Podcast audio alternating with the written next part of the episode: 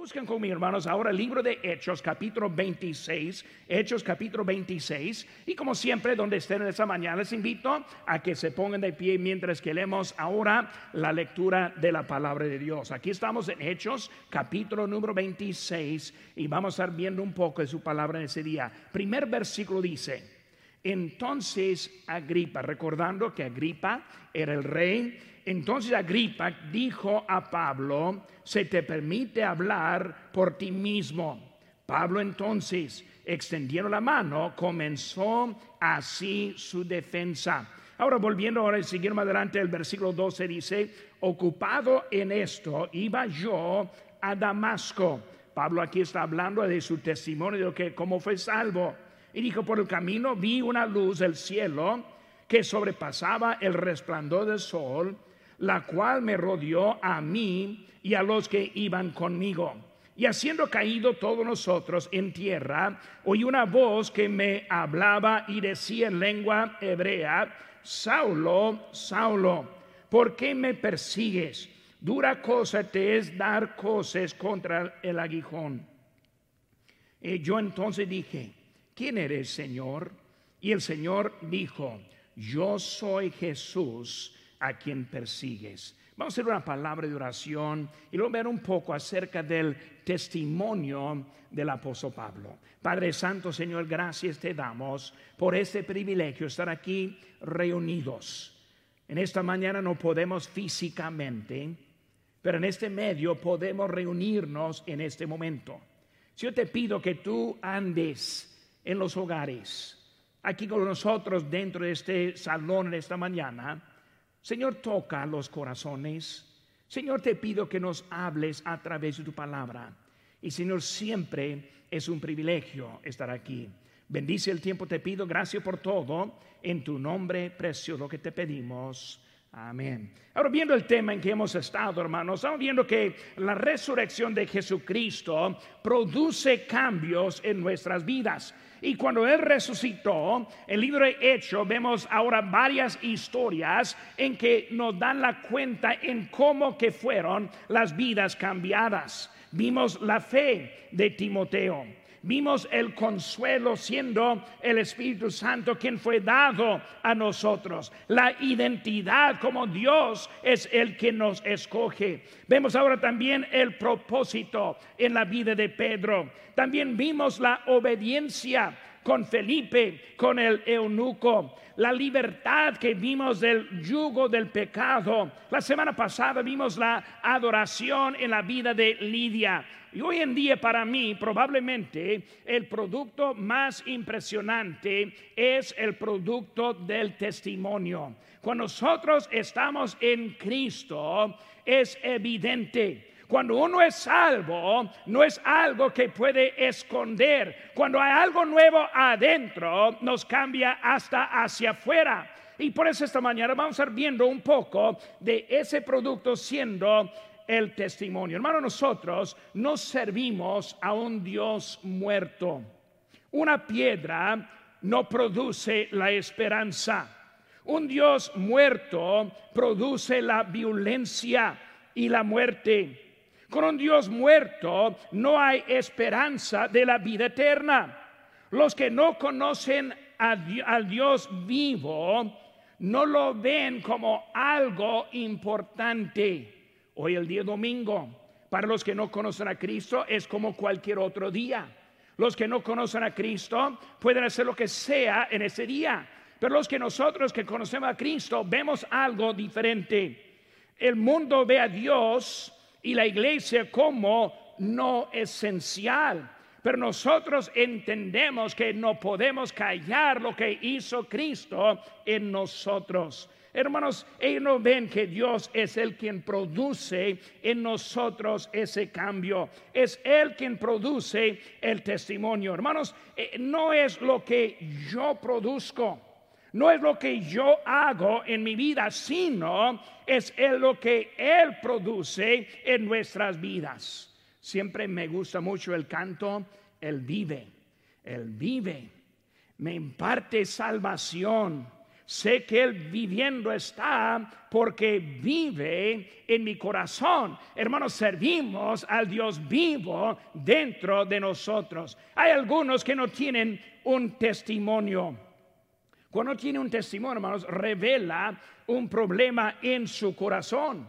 Revela una necesidad verdadera que vamos a tocar ahora en esta mañana. Hermanos, testimonio no es lo que yo digo, sino es lo que Dios produce en mí. O sea, hermanos, el testimonio es la vida. No solamente en lo que digo, sino lo que Él hace en mí. Por eso vemos ahora lo que es el testimonio. Vamos a ver lo que dijo Pedro acerca de su relación. Dijo en 1 Pedro 3:15, estad siempre preparados para presentar defensa con mansedumbre y referencia ante todo el que os demande razón de la esperanza que hay en vosotros. Habla de demandando. Cuando alguien quiere saber, cuando le pregunta, ¿qué va a decir? Hay algunos que no van tocando puertas porque tienen miedo. ¿Qué digo si alguien me pregunte? ¿Qué digo si alguien está interesado? Pues hermanos, fácilmente decimos lo que hizo Cristo por usted. Eh, empezamos a platicar lo que dijo, digo, lo que hizo Cristo en nuestra propia vida. Aquí vemos al apóstol Pablo, él está ante el rey Agripa y otros dando lo que era el testimonio, presentando el Evangelio del Señor Jesucristo. Hermanos, es el testimonio que nosotros tenemos hoy en día. Muchos no van porque simplemente no saben qué hacer. Hermano, vamos a ver ahora el testimonio en la vida. Vemos lo que está diciendo Pablo aquí cuando está hablando ante el rey Agripa. Una cosa yo veo con apóstol Pablo, evidentemente él fue un predicador bautista. Vemos ahí en versículo 1 que dice extendiendo la mano. Un predicador no puede hablar sin extender la mano, ¿verdad? Si yo pongo mis manos acá atrás, ya no puedo hablar. Yo necesito las manos. Pero vemos que él ahora está predicando y hablando. Pero ¿cuáles son las cosas que él dijo? Aquí en versículo 15, hermanos. Dice, yo entonces dije, ¿quién eres, Señor? Y el Señor dijo, yo soy Jesús. Primera cosa, hermano, que vemos en el testimonio de Pablo es que él está contando lo que dijo el Señor. Yo soy Jesús. Hermanos, el que nace la diferencia en nuestra vida es el Señor Jesucristo. Nosotros somos cristianos que está hablando de lo que hace Cristo en nosotros. Pero vemos que está empezando hablando de Él. Hermanos, es el testimonio y no la teología. Hoy en día todos quieren hablar de teología en vez de hablar del testimonio. Hay mucha teología, hay obras, hay predestinación, hay dispensionalismo, hay agnosticismo, hay muchas cosas que podemos estar hablando acerca de lo que creemos. Hay religiones, denominaciones, hay creencias. Hermanos, vemos que hay un Dios, Dios de Jehová, hay Dios, el Dios de Alá, hay otro Dios de piedra. Pero hermanos, cuando hablamos de Cristo, hay un solo Jesucristo. Él es el único que cambia la vida. Yo soy Jesús. Hermanos, el testimonio predicamos a Jesús quien cambió la vida. Él nos dejó igual. Y como pastor en esta mañana, yo aquí estoy porque Cristo hizo algo en mi vida que me cambió. Cristo hizo algo que me puso en su camino. Y es Cristo quien hace la diferencia. Por eso Pablo empezó con Jesús como el Señor. No un santo, sino el Señor. Él nos está hablando de una persona como el Papa, Santa Teresa, Gandhi, la Virgen María u otra persona. No hablamos de personas, sino hablamos y predicamos a Jesucristo.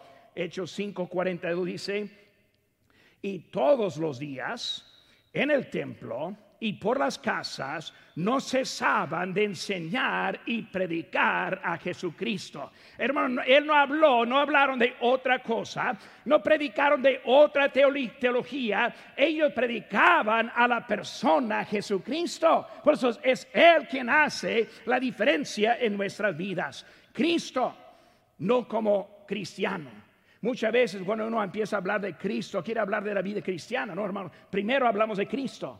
Es Cristo quien hace el cristiano. No vamos a hablar de cómo ser cristiano, vamos a hablar de conocer a Cristo. Es Cristo quien hace esa diferencia en nuestra, Biblia, en nuestra vida. Vemos en la Biblia que hablaron a veces de Pablo, Apolo, Cefas, pero lo que vemos que ellos siempre los corrigieron en que es Jesucristo el único. Predicamos la salvación no acerca de cómo ser un cristiano. Le dijo a Pablo, yo soy Jesús. Hermanos, es su testimonio. Segunda frase que vemos aquí en versículo 16 dice, pero levántate y ponte sobre tus pies, porque para esto he aparecido. Por eso vemos que él dijo, he aparecido a ti. Primero vemos, yo soy Jesús. Y ahora yo soy quien está apareciendo ante ti. Hermanos, cuando hablamos de nuestro testimonio, el testimonio siempre es acerca de Jesucristo, pero también Jesucristo quien aparece a nosotros. Hay muchos hoy en día que viven con dudas. Tal vez una de dudas es que no ha visto al Señor Jesucristo. Ahora, obviamente no lo vemos con los ojos físicos. Pero con los ojos espirituales sí lo vemos. Es Él quien es evidente en mi vida. Hermano, cuando yo pienso en los años que he conocido a Cristo, yo puedo hablar de muchas experiencias, pero la experiencia más bonita es cuando Cristo apareció a mí como un joven de 16 años de, edad, arrodillado delante, al lado de mi cama. Y luego cuando Él apareció, cuando Él me habló, cuando yo sentí su presencia verdadera en mi vida, es el Señor Jesucristo. He aparecido, está hablando de su presencia expresada. Vemos, hermanos, que le rodeó con resplandor, un resplandor, le rodeó un resplandor. En Hechos 9:3 dijo, mas yendo por el camino, aconteció que al llegar cerca de Damasco, repentinamente le rodeó un resplandor de luz del cielo. Eso fue la historia de él. Llegando, caminando, de repente una luz. Hermanos, nosotros nuestra vida, nos damos la vida ordinaria cuando de repente viene la luz de Dios en nuestra vida. Hermanos, la luz del cielo. Pensamos en eso. Esa luz del principio.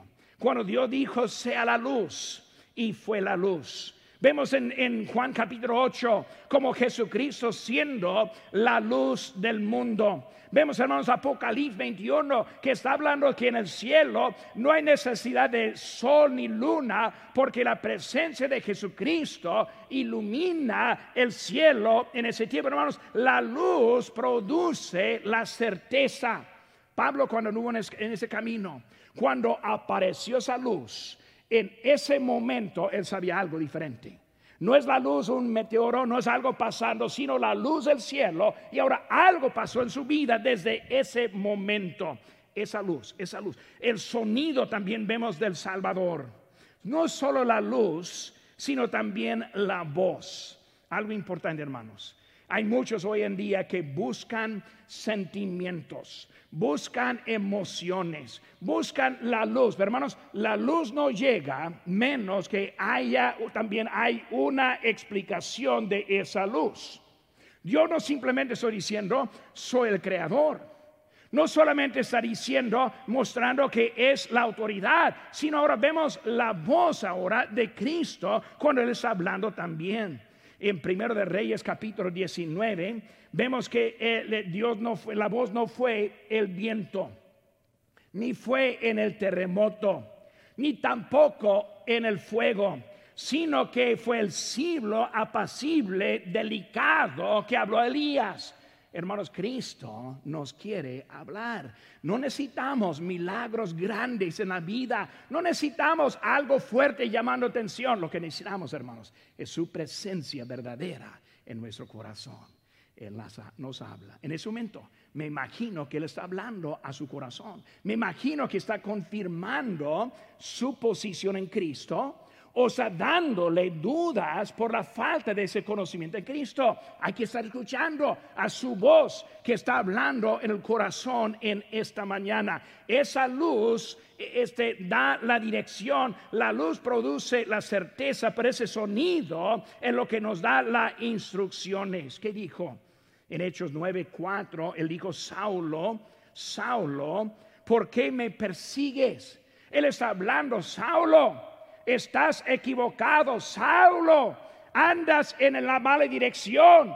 Hermanos, hoy en día, si no tenemos la fe en Jesucristo y solo en Él, están dando en mala dirección. Él está diciendo exactamente lo que está pasando en su momento. Antes de conocer al Salvador, hermanos, éramos enemigos de Dios.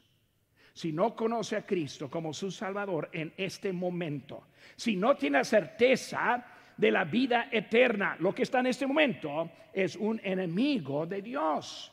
Cuando llegó Saulo, Saulo, tú eres un enemigo mío. Pero él salió siendo un amigo de Jesucristo. Necesitamos esa voz del cielo.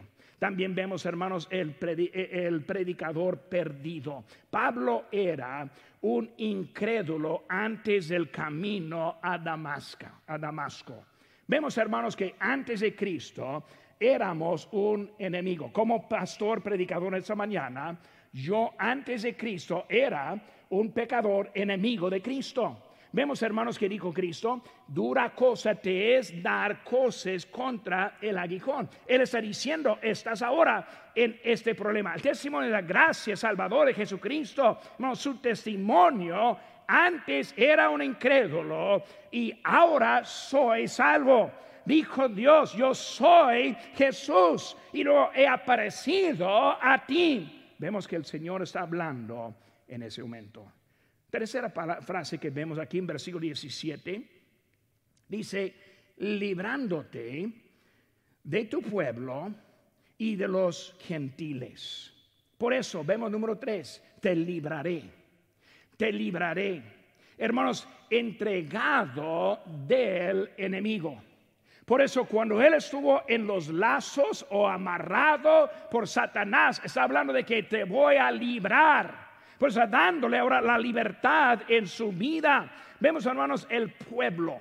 Está hablando siendo librados del pueblo. Eso refiere, hermanos, a la religión. A la religión. Hay muchos que están amarrados por la religión. Muchos no quieren soltar la verdad, eh, eh, digo, la, mentira para agarrar la verdad de la palabra de Dios. Muchos dicen, pues yo soy tal religión, en vez de Cristo que nos quiere librar. Por eso está diciendo que está librado del pueblo, refiriendo su religión de los judíos. Pero también vemos que no solo del pueblo, sino también del mundo. Y cuando está hablando del mundo, hermanos, hablando acerca de la incredulidad está hablando de la, de la mundana, de la mundanidad en su vida. Vemos, hermanos, que fue Cristo que está allí en ese momento. Hermanos, la religión, la incredulidad le enviará al infierno. Pero, hermanos, Él está diciendo, te libraré, te libraré. Bueno, hay unos ahí afuera si quieren atenderlos. Muy bien, ahora vemos también, aparte de eso, perdonado del pecado, entregado del enemigo, pero también perdonado del pecado limpio ante Dios. Uf, qué cosa, hermanos. Ser limpio ante Dios. No está hablando de sus obras. No está hablando que tan buena persona es. No está hablando de su actitud o su vocabulario. Está hablando de su posición en Cristo. En Cristo somos librados, en Cristo somos perdonados, limpio ante Dios. No podemos librarnos, solo Cristo nos puede limpiar. Yo no puedo portarme suficiente bien para, para que esté bien con Cristo. Solo su justicia aplicada en mi vida es la única manera en que yo puedo estar bien con Dios te libraré. Hermanos, es el paso del perdón. En Romanos 19 dice que si confesares con tu boca que Jesús es el Señor y creyeres en tu corazón que Dios le levantó de los muertos, serás salvo. Que Jesús es el Señor. O sea, Él es el primero. Él es el único, Él es el Salvador, Él es quien me provee la justicia que tengo en Él. Es Cristo en mi vida. Vemos, hermanos, es de que solo con Cristo podemos encontrarlo. Pablo era esclavo a la religión y ahora es esclavo a Jesucristo. Vemos también, hermanos, la esperanza de la eternidad.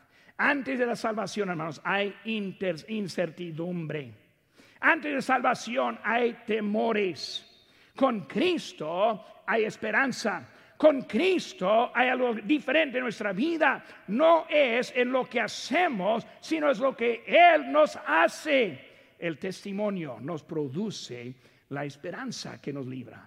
Por eso me en el testimonio, dijo, dijo Cristo, yo soy Jesús, he aparecido a ti, te libraré. Número cuatro, hermano, lo vemos aquí en versículo 17 todavía. Dice, librándote con, de tu pueblo y de los gentiles, a quienes ahora te envío.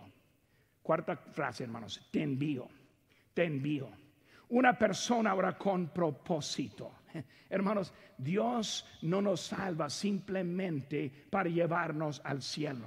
No nos salva simplemente para que nosotros podamos sentirnos mejor, sino que Él nos salva con propósito. Ahora, Pablo, yo soy Jesús. Pablo, yo te libro. Pablo, yo he parecido y ahora está diciendo, tienes propósito en la vida por lo cual que yo te salvé. Vemos, hermanos, de la esclavitud a la libertad, el yugo del pecado. La libertad, hermanos, en el tipo como el mundo es esclavitud. En el mundo, yo puedo hacer lo que yo quiero. Puedo tomar, puedo fumar, puedo endrogarme, yo puedo hacer lo que yo quiera.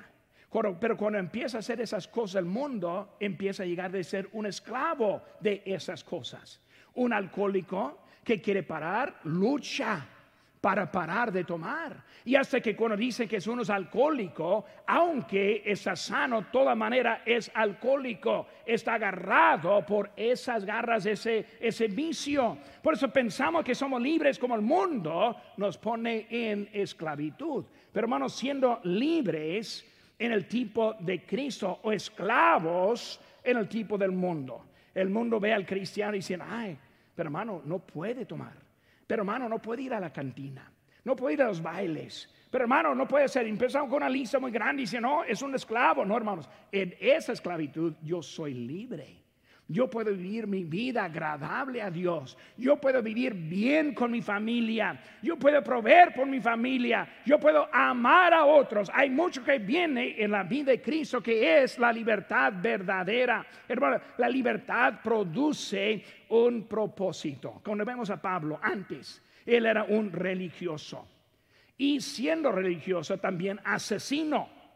Él era una persona perdida, hablando del antes pero después lo vemos como creyente, como ahora uno que ama a otros, quien entregó su vida al Señor, es uno que es salvo, su posición ahora es un creyente, es un apóstol del Señor Jesucristo. Hermanos, él fue enviado, pero saben que hermanos, él fue enviado de lo que él era. Vemos hermanos aquí en versículo 17, dice que librándote de tu pueblo y de los gentiles, a quienes ahora te envío. Él está hablando, yo te libré y ahora te envío a los mismos de que te libré. Por eso los religiosos en el mundo necesitan conocer a Cristo. Los incrédulos en el mundo necesitan conocer a Cristo. Somos enviados a lo que nosotros éramos. Hay una frase muy famosa que dice que somos un misionero o somos el campo misionero. O sea que nosotros vamos a obedecer al Señor o necesitamos que alguien nos predique a nosotros. Necesitamos ser ese misionero enviando el Evangelio. Hermanos, cuando vemos a Él, Él antes eh, este, fue predicado por Esteban, mató a Esteban la fuente, él fue la fuente del temor de los apóstoles. Mucho miedo tuvieron de él. Y ahora, hermanos, él predica. a los que como él era, los que él estaba tratando de matar ahora con ellos y los que estaban con ellos ahora lo, lo quieren matar a él. Vemos que él ahora está en eso. Vemos ahora la participación que hay en la presentación. Cristo le salvó a Pablo directamente. Vemos algo con él. La luz del cielo. La voz de Jesucristo. Vemos que fue algo directo en él. En la vida de Moisés, vemos que Dios hablándole con voz directa, forma directa. Vemos el, este, a los profetas, Dios hablando en forma directa. Pero vamos, algo ha pasado en nuestra vida hoy en día. Y todavía hay unos que están esperando esa misma voz. Hermanos, esa voz que habló de Pablo, él fue muy claro. No solo era un sonido que oía, sino que era la voz hasta en el idioma hebreo. Él está diciendo que Cristo me habló en mi idioma. Eran palabras directas que yo escuché. Pero hay unos hoy en día que quieren esa misma experiencia. Pero la Biblia nos dice algunas cositas, hermanos. Y en ese momento Él nos quiere hablar. Cuando hablamos de lo que es de hoy en día, llegó la palabra de Dios en forma completa. Hermanos, cuando hablamos de eso, según Pedro 1.19 dice, tenemos también la palabra profética, y luego dice ahora, más segura. Déjenme decir, hermanos, tenemos palabra profética más segura que la voz más segura que esas eh, experiencias. Hermanos, Cristo nos habla en una forma segura en su palabra. En esta mañana Él nos quiere hablar. Hoy en día Dios usa su palabra para revelar su voluntad a nosotros. Primero Corintios 13, 10 dice, mas cuando venga lo perfecto, hablando hermanos de la palabra de Dios completa, cuando venga lo perfecto, entonces lo que es en parte se acabará. Esas voces, esos sentimientos, esas visiones, ahora es la palabra de Dios. Hay que entender, es algo, hermanos, más segura para nosotros hoy en día. La palabra de Dios, hermanos, solo la palabra de Dios, sino también la predicación de la palabra de Dios, doble sentido. Tenemos la palabra, sino también tenemos el predicador, que dice abrir, hermano, en 1 Corintios, digo en 1 Corintios 1, 21, agradó a Dios salvar a los creyentes por la locura de la predicación. El mundo nos ve a nosotros como locos. Pero hermanos, es el poder para nuestra salvación. Esta mañana tiene la palabra de Dios. No solo la palabra de Dios, también tiene el predicador de la palabra de Dios. Es la manera que Dios nos quiere hablar a nosotros hoy en día. Nosotros somos parte de su presentación al mundo. Qué bonito, hermanos. No necesito ahora nomás estar ahí sentado, no haciendo nada esperando que Dios haga todo. No, Él quiere obrar en nuestras vidas. Él nos da participación. Es un privilegio salir los sábados tocando puertas. Es un privilegio ofrendar para que nuestra ofrenda sea enviada a los misioneros quienes están predicando el Evangelio. Es nuestra parte participar. Somos enviados, igual como Pablo, somos enviados a este mundo. Se llama la gran comisión, la manera que nosotros vamos y predicamos y bautizamos. Hermanos, tenemos la comisión en su iglesia. Y saben que, hermanos, es un plan permanente, no por el momento no solo al momento, sino es algo permanente. Dice la salvación eterna. La salvación eterna. Vemos rápidamente aquí en versículo 18. Para que abras sus ojos, para que se conviertan de las tinieblas a la luz y de la potestad de Satanás a Dios, para que reciban por la fe que es en mí perdón de pecados y herencia entre los santificados. Hermanos, Cristo nos quiere salvar. Cristo nos ama. Cristo dio su vida para que nosotros podamos tener la salvación.